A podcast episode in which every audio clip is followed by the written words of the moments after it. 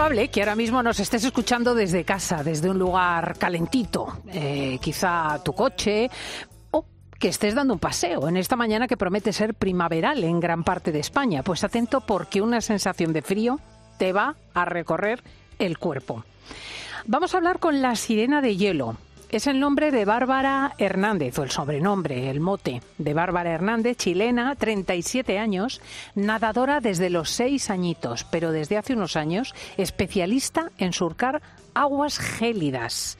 Nos va a contar ahora mismo cómo es capaz de sumergirse en agua tan absolutamente escabrosa, pero te avanzo que ha sido la primera persona en el mundo en nadar dos kilómetros y medio en las aguas de la Antártida. Doña Bárbara Hernández, muy buenos días. Hola, ¿cómo estás? Muchas gracias por esta invitación. Es todo un honor, muchos cariños acá desde Chile. Eh, y gracias de verdad por la oportunidad. La verdad que me da frío solamente saludarte. Eh, ¿Tú has tenido mm, eh, desde niña querencia a los espacios fríos o has ido desarrollando esta habilidad? Yo creo que es una habilidad que he ido desarrollando. Sucede que en, Chile nuestro mar es muy frío. En pleno verano puede tener tan solo 14 grados y en el sur tan solo 10. Eh, entonces, como amaba el mar, amaba el oleaje, el color, el finalmente la sensación de estar como en el agua, jugando con las olas, creo que me fui adaptando a las bajas temperaturas hasta que aprendí a hacer de esto como un desafío personal eh, más con todo lo que significa como, como chilena poder representar a mi país en, en cruces, en, en nados que, que, eran, que nunca antes se habían realizado por alguna mujer chilena, como por ejemplo el cruce del Estrecho de Gibraltar eh, o el Canal de la Mancha y así muchos otros. Y luego esta idea de poder llegar a nadar en aguas de la Antártica, en aguas realmente gélidas, sin el uso de traje neopreno ni ningún tipo de grasa o aislante del frío. ¡Ay, Dios mío! Sin neopreno. Te juro que pensaba que utilizabas neopreno. O sea, que cruzas las aguas de la Antártida a cuerpo. Madre mía. ¿Y hay alguna, mm, eh, alguna experiencia que nos quieras trasladar justo de esta travesía en la Antártida? Dos kilómetros y medio con el agua a dos grados de temperatura. Sí, bueno, este era un nado casi imposible, tal vez si lo hubiéramos, eh, lo hubiéramos preguntado a las personas nadie nos hubiera creído. Eh, apostábamos a la, más, a, la, a, la, a la más mínima posibilidad que Antártica nos quisiera entregar.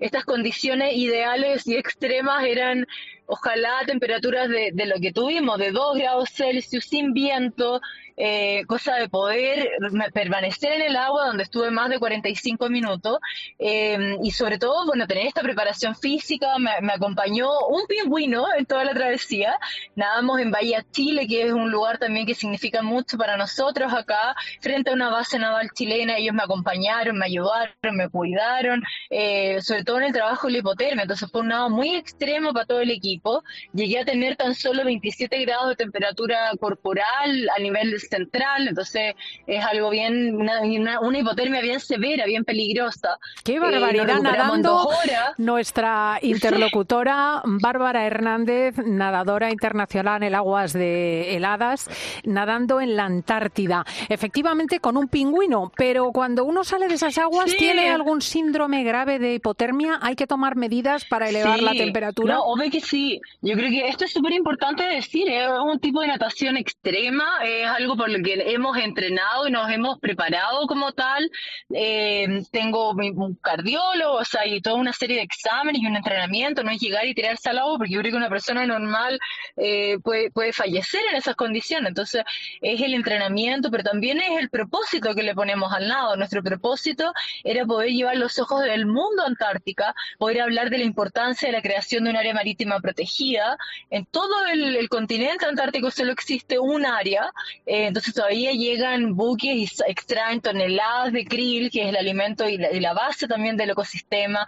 Todavía estos altos consumos de CO2 a nivel global como que afectan los derretimientos.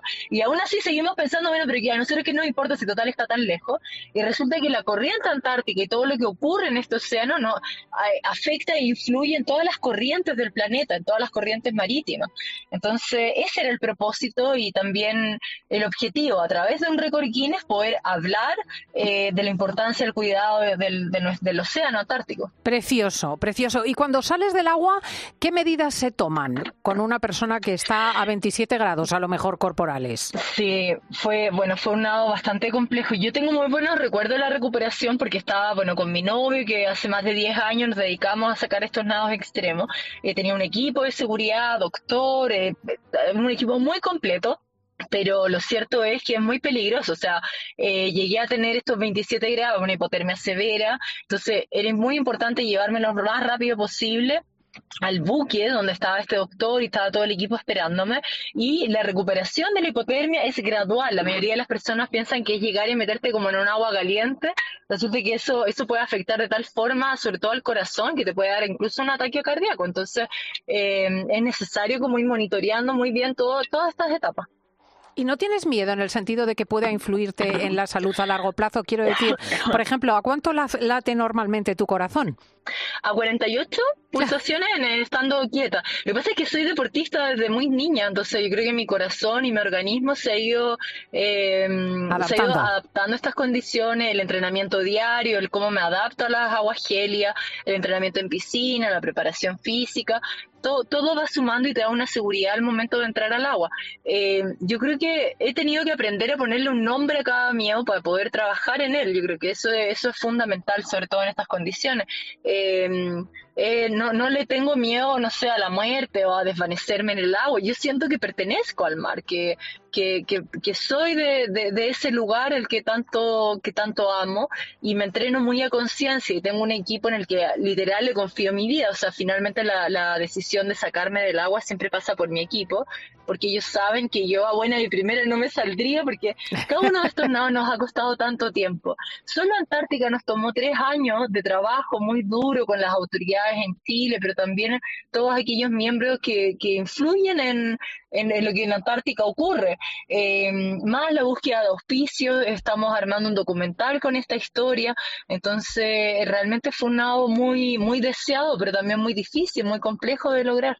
Bárbara además ha estado muy eh, activa en las redes sociales con motivo del Día de la Mujer y subraya que le resulta muy difícil conseguir patrocinios, quizá por el hecho de serlo, de ser mujer, es llamativo porque se trata de un récord tan manifiesto y de una capacidad tan extraordinaria que una no podría imaginarse que resulta difícil que la ayuden.